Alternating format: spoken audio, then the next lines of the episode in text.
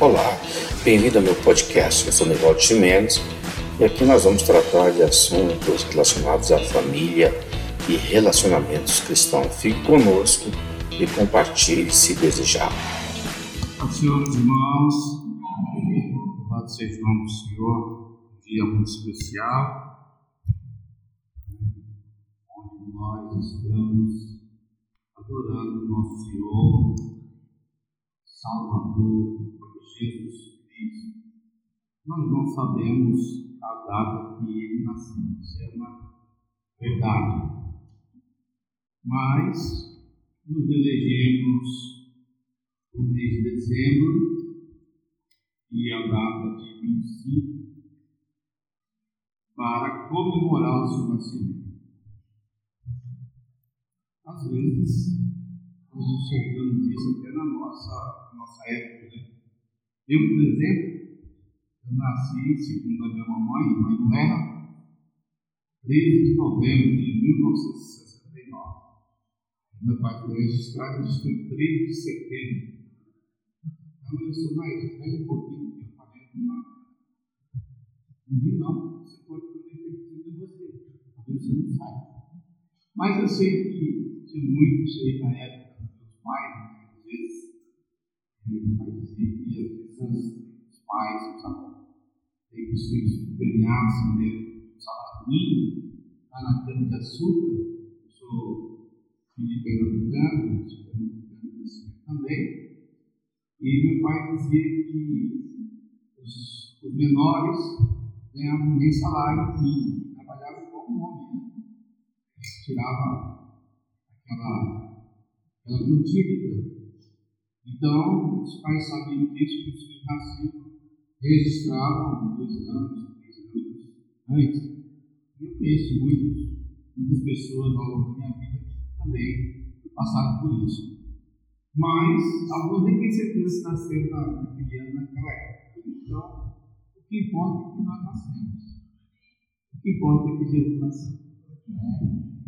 E para mim, para vocês, Jesus nasceu no dia que nós o aceitamos de o nosso coração e ele se tornou o nosso Senhor e Salvador. Então, por isso que nós nos preparamos exatamente para é, homenagear a Jesus, agradecer a Deus, né, porque o Pai das luzes, o Pai eterno, a Bíblia diz que desde antes da criação do mundo, do universo, é, o Senhor Deus já havia feito o plano da redenção. De forma que antes, antes atrás, já estava, já estava escrito nos livros de Deus, né, nos nossos dias. O salmista diz lá no Salmo 139, reconhecendo essa onisciência de Deus, é, e, e antes que ele nascesse, os dias deles já estavam escritos nos livros. Então, nós glorificamos a Deus, porque Deus, na sua onisciência, já preveu né, um resgate um cordeiro, né, sem mancha, sem pecado, para remir os homens da condenação eterna. Então, nossa comemoração hoje é a este que merece toda a honra, todo louvor, toda a glória. Excelso é o seu nome, Pai da eternidade, Príncipe da paz Emanuel, Conselheiro, enfim, Jesus é muito mais que o é nosso Salvador. E às vezes nós viemos um pouco à né? para ver o que vai acontecer no culto, mas não devemos agir assim. Devemos já nos lembrar que viemos fazer aqui. Eu lembro de um bonito antigo que as crianças cantavam e elas diziam assim: Você veio fazer aqui, eu vim para louvar a Deus. Você veio fazer aqui, eu vim para louvar a Deus.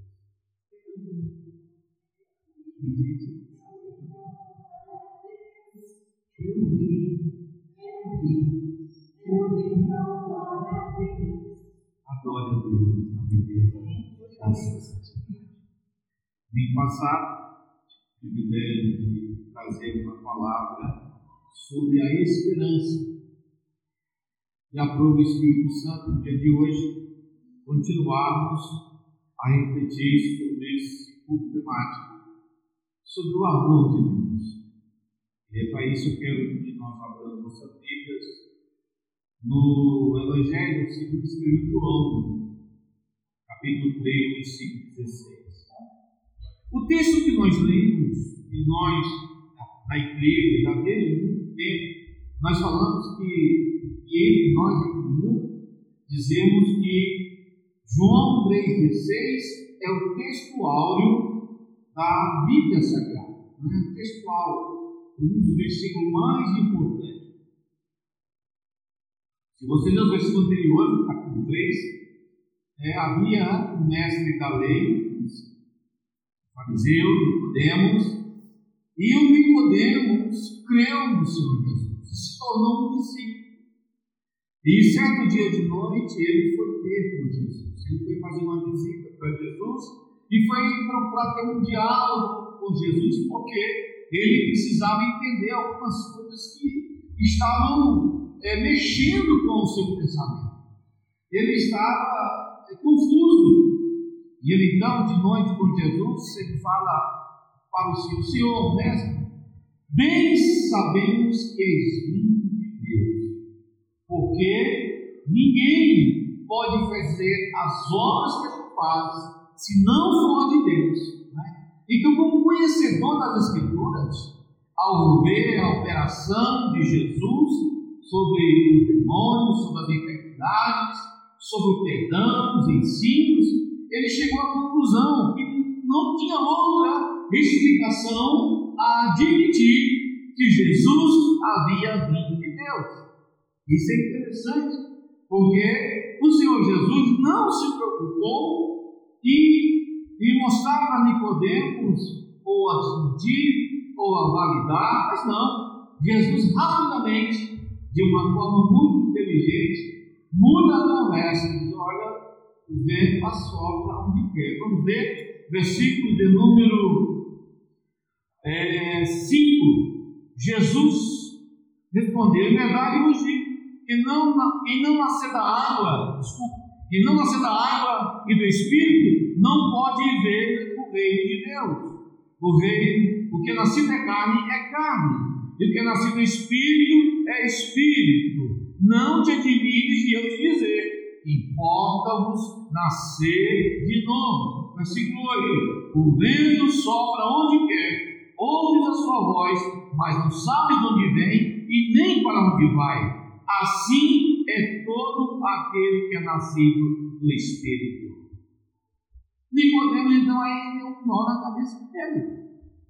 Peraí, Senhor, eu, eu sei que o Senhor veio de Deus, eu creio, mas o Senhor falou alguma coisa que dá um nó na minha cabeça. Como pode um homem, sendo velho, voltar para o ventre de sua mãe, ou seja, fazer o caminho inverso, né? e entrar para a barriga da sua mamãe? E Jesus disse para ele que ele estava entendendo errado. Não, não está entendendo. Eu estou falando do novo nascimento. Tem que nascer da água e do Espírito a Bíblia diz de si mesma que ela é a água que purifica e santifica o homem. Jesus, há uma festa e ele bradou, né? os que creem como as sagradas escrituras, rios de água viva correrão do seu ventre. Ou seja, a palavra de Deus é a água que limpa a nossa vida e nos santifica. Nicodemos ficou ouvindo Jesus dizer sobre o novo nascimento. E Jesus chega no ponto e diz: Olha, Nicodemos, Deus amou este mundo de tal maneira que enviou o seu filho amado. Está falando assim, dele mesmo. Porque Jesus já havia dito para Nicodemos que o pecado já havia entrado no coração de todos. Então Jesus, nesse, nesse diálogo, traz a memória de Nicodemos como grande estudioso da Bíblia, era um fariseu, era um, um, dos, dos principais da religião judaica, e ele lembra para Nicodemos, olha, você lembra quando a lei, lá em Números, conta que o nosso povo, os nossos pais antepassados, prevaricaram contra o Senhor, e Deus mandou serpentes, e elas então começaram a sair de todo lugar e a picar o povo rebelde que havia prevaricado contra Deus e contra Moisés. E diz o texto sagrado, lá em Números, Jesus dizendo a Nicodemo, que da mesma forma que aquela serpente de bronze foi levantada no deserto e todos olhavam para ela eram curados, da mesma forma o Filho Homem será levantado sobre a terra. Então você vê Jesus já mostrando, revelando a Nicodemos, que o final da prova do grande amor de Deus aos homens era a morte e morte de cruz.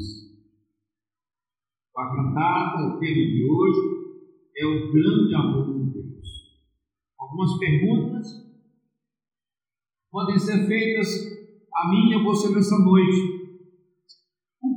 O realmente Deus me ama? Será que eu posso perder o amor de Deus sobre mim? Porque eu mereço ser tão amado, eu mereço ser tão amado por Deus, por quê? E qual é a minha resposta, a minha reação a este amor? Era o que Jesus estava esperando de mim. Porque Deus amou o mundo da maneira. Qual foi? É? O que foi que o homem representava que Deus, na sua onisciência, sabendo que ele iria pecar, desobedecer, ele escreveu de antemão, antes que tudo fosse criado, ele assumiu a promessa eu vou resgatar o homem da condenação do pecado. E assim que Eva, Eva toma do fruto da árvore do conhecimento do bem e do mal de Adão, e o Senhor Deus vem e traz as, as, a, o castigo para os homens e toda a descendência de Adão e Eva. O Senhor Deus diz para Eva: Olha, da tua semente nascerá um que esmagará a cabeça da serpente. E João escrevendo diz que as coisas vão acontecer, estaremos debaixo do seu amor, até que Deus coloque, esmague a Satanás por debaixo dos pés da igreja. Vai chegar um dia em que o grande dragão vai pôr a cabeça no pó e a igreja vai pisar aleluia. Essa é a nossa vitória. Por que isso? Porque Deus nos amou. A Bíblia ensina que Deus ama você e tem um plano maravilhoso para a sua vida. O alvo do plano redentor de Deus não era expressar sua ira ao mundo, não era condenar o mundo, o alvo era salvar o mundo. Versículo de número é, do mesmo capítulo de João, né, versículo de número 34, 35 e 36, que nós lemos domingo passado, né, diz que todo aquele que está em Cristo, ele não verá a morte, mas todo aquele que é rebelde a Cristo e não quer a Cristo, rejeita, o Senhor Jesus diz que a ira de Deus permanece sobre ele. O Senhor Jesus, ele nos ensinou e disse que nós somos a igreja, a noiva, resgatada pelo seu sangue. E por quê? Porque Deus nos ama. Porque Deus nos amou. Romanos 5,8, Paulo escreve: Mas Deus prova o seu amor para conosco, em que Cristo morreu por nós, sendo nós ainda pecadores. Deus, com Jesus, antes de ele você nascer, já nos deu, aleluia, o passaporte. Basta tomar posse dele, basta aceitá-lo, basta reconhecê-lo. É por isso que estamos aqui, porque reconhecemos o seu poder de salvação, aleluia. Senhor Jesus disse que quem o aceita passa da morte para a vida. A Bíblia é muito clara em dizer que nós, antes de passarmos pela cruz, de conhecermos e experimentar o amor de Deus, nós éramos mortos, estávamos mortos. O mundo mostra mais ou menos como é que nós éramos. Tem uma série, eu, eu nunca assisti, mas pelo, pelo título, é, eu, eu vi que é algo a respeito de zumbi, né? que é a, a guerra dos zumbis, Brad Pitt, e as, é um vírus que, que, as pessoas inalam e as pessoas se transformam em zumbi, né? perdem o raciocínio, perdem a sensibilidade, perdem o respeito e só querem contaminar o outro. Imagine você, espiritualmente você era isso. Você não tinha um raciocínio santo, você perdeu o rumo da vida, você era um zumbi andando, vivendo somente para satisfazer as obras da carne, mas o dia em que você passou pelo Calvário, ouviu a mensagem do Evangelho, a Bíblia diz que a única coisa que pode mudar o homem é o Evangelho de salvação, é o poder de Deus para a transformação do que se havia perdido. Aleluia. Efésios 2,4, Paulo não cansa de reforçar isso. Ele escreve novamente, mas Deus, Efésios 2,4, mas Deus, que é riquíssimo em misericórdia, pelo seu muito amor que nos amou, estando nós ainda mortos em nossos delitos, nos vivificou juntamente com Cristo. E aí ele diz: pela graça sois salvos. Aleluia. E isso ele continua, não é dom de nós, mas é pela fé, é pela graça, é pelo amor de Deus. João era conhecido como apóstolo do amor. João, ele tinha uma afinidade muito grande com Jesus. A, gente, a Bíblia não dá os detalhes, mas ele, ele era na verdade, como diz a, a meninada, né? No dessa época, não sei. Aí, ele era assim mesmo, tá vendo? Ele era assim mesmo. E às vezes dá a entender que até os discípulos provocaram alguns ciúmes, mas coisas de ser humano. João foi chamado apóstolo de amor, do amor. E ele escreve no seu evangelho que, estando Jesus lá no Calvário, quando ele estava para entregar o seu espírito, estava ali a sua mãe, Maria, a sua tia e Maria de Cleófas e Maria Madalena. Por algum motivo a Bíblia não diz o que aconteceu com José quando foi que ele faleceu.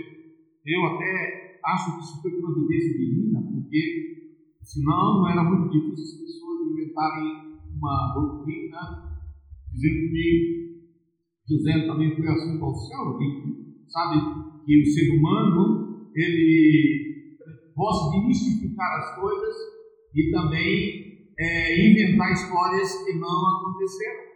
Mas estava ali a sua mãe e o João estava ali. E o João, ao lado de Maria e dessas mulheres, o Senhor Jesus vendo Maria, com certeza chorando, não é? aquela moça de 33 anos atrás, o anjo apareceu. E quando o anjo apareceu ela, diz: Salve agraciada. Né? Bendita és tu entre as mulheres. O santo que em ti há de nascer né, salvará o mundo, os homens dos seus pecados. Essa Maria, ela escreve um cântico, um cântico muito bonito. Eu não sei se vocês já viram. É, é, Asaf Boba, um cantor muito famoso em nosso meio, escreveu esse cântico, pouco música, e Maria é, cita né, nesse cântico aquilo que Deus fez na vida dela e que vai ia fazer no mundo. As promessas do Salvador foram corroboradas quando ela leva Jesus ao templo para ser é, apresentado ao oitavo dia. E lá encontra Simeão e Ana, e a Bíblia diz que o Espírito Santo havia revelado a Simeão que não morreria sem antes ver o Salvador do mundo. E quando ele chega, ela chega ali, ela vê tudo isso acontecer. E vê o menino Jesus crescendo aos 11 anos no templo e acompanhou a vida de Jesus. O seu desenrolar, a sua, o início da sua juventude, o entrosamento com seus irmãos. E para ela estava indo muito bem. De repente, né, um balde entornou. Agora aquele prometido que haveria de, de salvar o seu povo, agora estava sendo condenado e preso numa morte, uma morte maldita, uma morte de cruz. É interessante nós entendermos a Bíblia e ver como ela nos revela o amor de Deus. Né? E ver que não é uma simples história, que a gente todo ano se lembra do nascimento e, e, e os presentes, e o bolo, e, o, e os, as cantatas, as, as as histórias de Natal que são é, passadas na igreja através dos jograis, das peças. Não, é muito mais do que isso. Nós estamos aqui comemorando um Deus vivo, aleluia. E parece que neste momento, alguns de nós, quando chega na leitura do, dos evangelhos e vê um Jesus agora que estava rendido estava maltratado, machucado, né? as coroas de espinhos, e aí o João do lado da mãe, e Jesus, então, ele não abandona ninguém. Mesmo na hora mais difícil da sua vida, Jesus não abandonou a sua mãe, porque ele sabia que ela estava sozinha, e ele olha para João e diz, diz para Maria, mulher, eis aí o teu filho.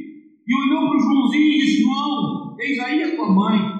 E o João fala de si, e esse discípulo recebeu Maria em sua casa, cuidado, cuidou dela. Jesus, mesmo na hora da dificuldade, ele mostra que ele se importa com as pessoas. Então eu disse no começo da minha fala que Deus ama você, Ele tem um plano para a sua vida e que Ele não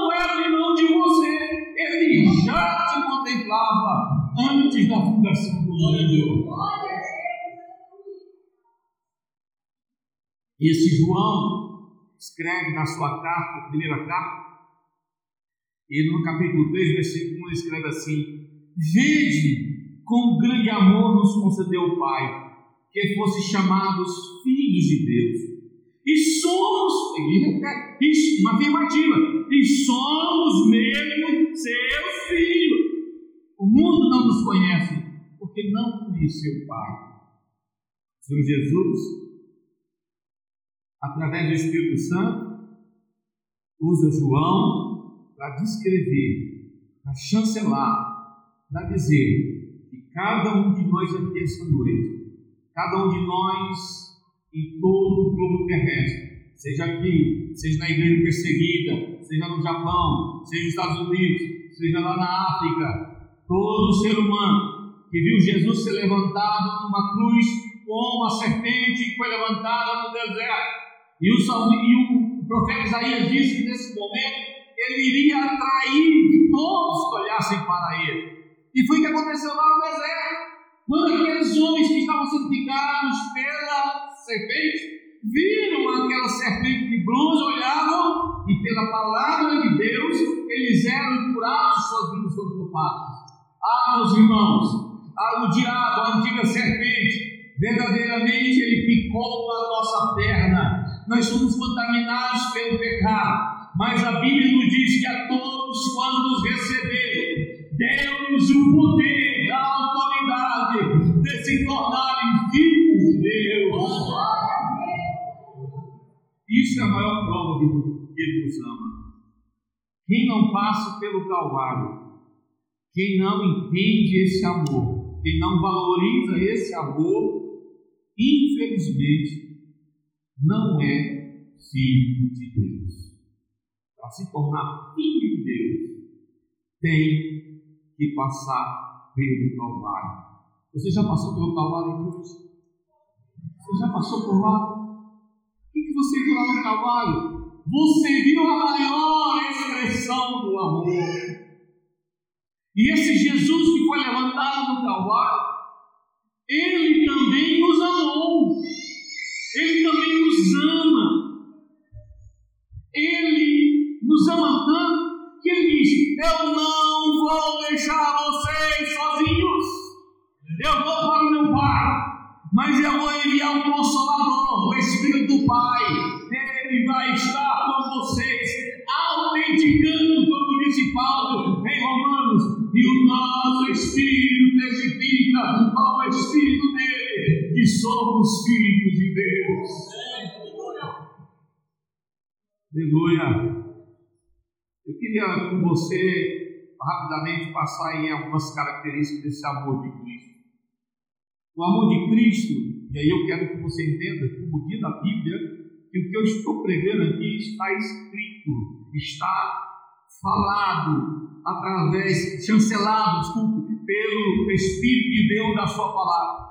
João 13,1 diz e nos revela que o amor de Cristo é inalterável. Ele não se altera. Ele não muda conforme o dia.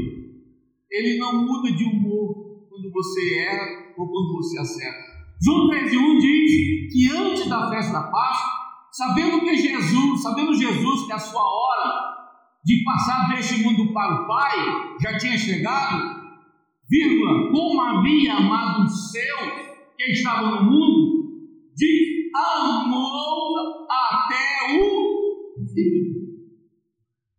Pedrão, você vai me negar? Não, vou não. Vai sim, vou não. E o Pedro nega. E o Senhor Jesus vem restaurar na praia. O amor era inalterável. O amor é inalterável. O mesmo amor que você sentia em Jesus. Quando você deixou a casa de Deus, Ele continua te amando hoje. E diz: Vinde após mim. Aleluia. Ele está com os braços abertos. O amor dele também é divino. Não é a irmã, as irmãs que preparavam o Natal, os jograis, fizeram uma leitura bonita, e elas é, falaram sobre o amor, sobre os três tipos de amor. E elas falaram do amor ágape, do amor sacrificial. E é verdade, é esse amor que Deus demonstra lá no Calvário. E é o mesmo amor que Jesus demonstra para nós. O amor de Jesus, pode ter, é divino, não é humano. O amor de Jesus não é um amor filéu de amão, de, de irmão e amigo, não. Não é um amor esse também não. O amor de Jesus é amor ágape. Ele diz: ninguém tem maior amor do que esse, de dar a alguém a própria vida pelos seus amigos. João escreveu isso, dizendo que o amor de Jesus era abnegado e divino. Por que divino? Porque Jesus disse em João 15, 9: Como o Pai me amou, também eu vos amei, permanecei no meu amor. O amor é muito cantado hoje, nas músicas, nos filmes, mas não é esse amor que nós estamos falando aqui hoje. É um amor que é inseparável da igreja. A igreja pode passar por dificuldades e ele continua conosco. E um dos textos que eu mais gosto de citar hoje, eu não vou perder é, é, a oportunidade de citá-lo. Lá em Romanos 8, 35, o apóstolo Paulo escreve e pergunta: O amor de Deus é inseparável. Quem nos separará do amor de Cristo? Quem? A tribulação? A angústia? A perseguição? Ou a fome? Ou a nudez? Ou o perigo? Ou a espada? Estou certo que nem a altura, nem a profundidade, nada, nem ninguém poderá nos separar do amor de Cristo. Jesus me ama, Jesus te ama, do jeito que você é. Vá para casa, vá glorificando a Deus, inicie a semana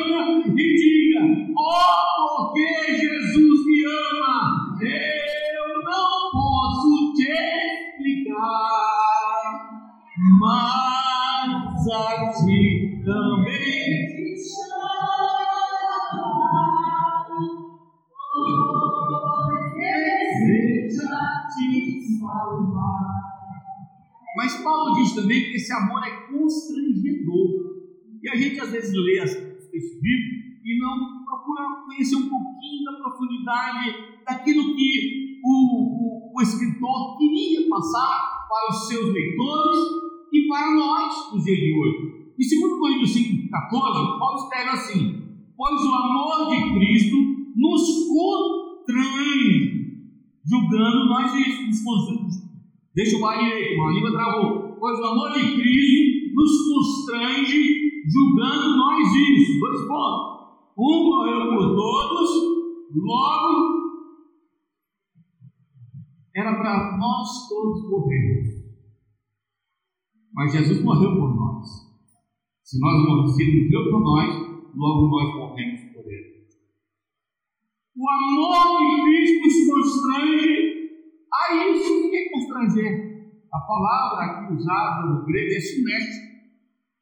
Pressionar de todos os lados. Você imagina quando você está com o sapato apertado, né? Vamos para o sapato, e o sapato é muito apertado, não serve, mas você quer usar ele e insiste, né?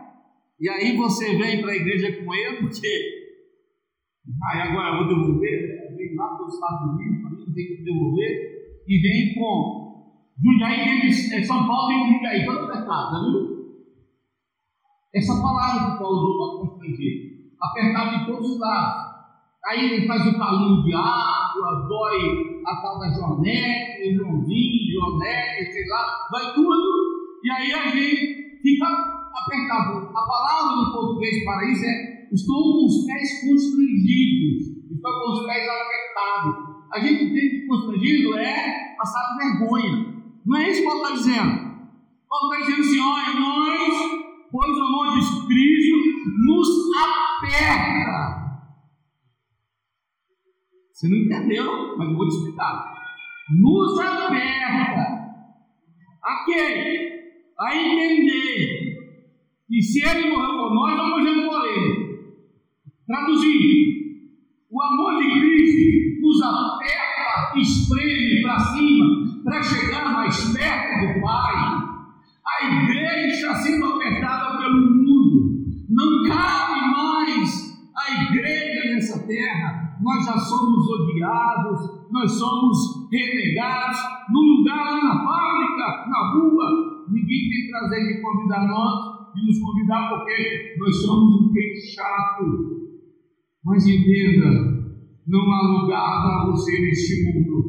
O amor de Cristo te constrange a você entender que Deus nos ama e um dia vai nos levar para estarmos para sempre com Ele. O amor de Cristo é sacrificial. Paulo escreve em Gálatas 2,20: Estou crucificado com Cristo e já não vivo mais eu, mas Cristo vive em mim. E a vida que agora vive na carne, eu vivo aonde? Na fé, no Filho de Deus que se amou e se entregou a si mesmo por mim. E para terminar, qual é a minha resposta a este amor? Qual é? 1 João 4, 15, 16 tem a resposta a essa pergunta. João diz: aquele que confessar que Jesus é o Filho de Deus, Deus permanece nele e ele em Deus. Confessa Jesus como Senhor e suficiente salvador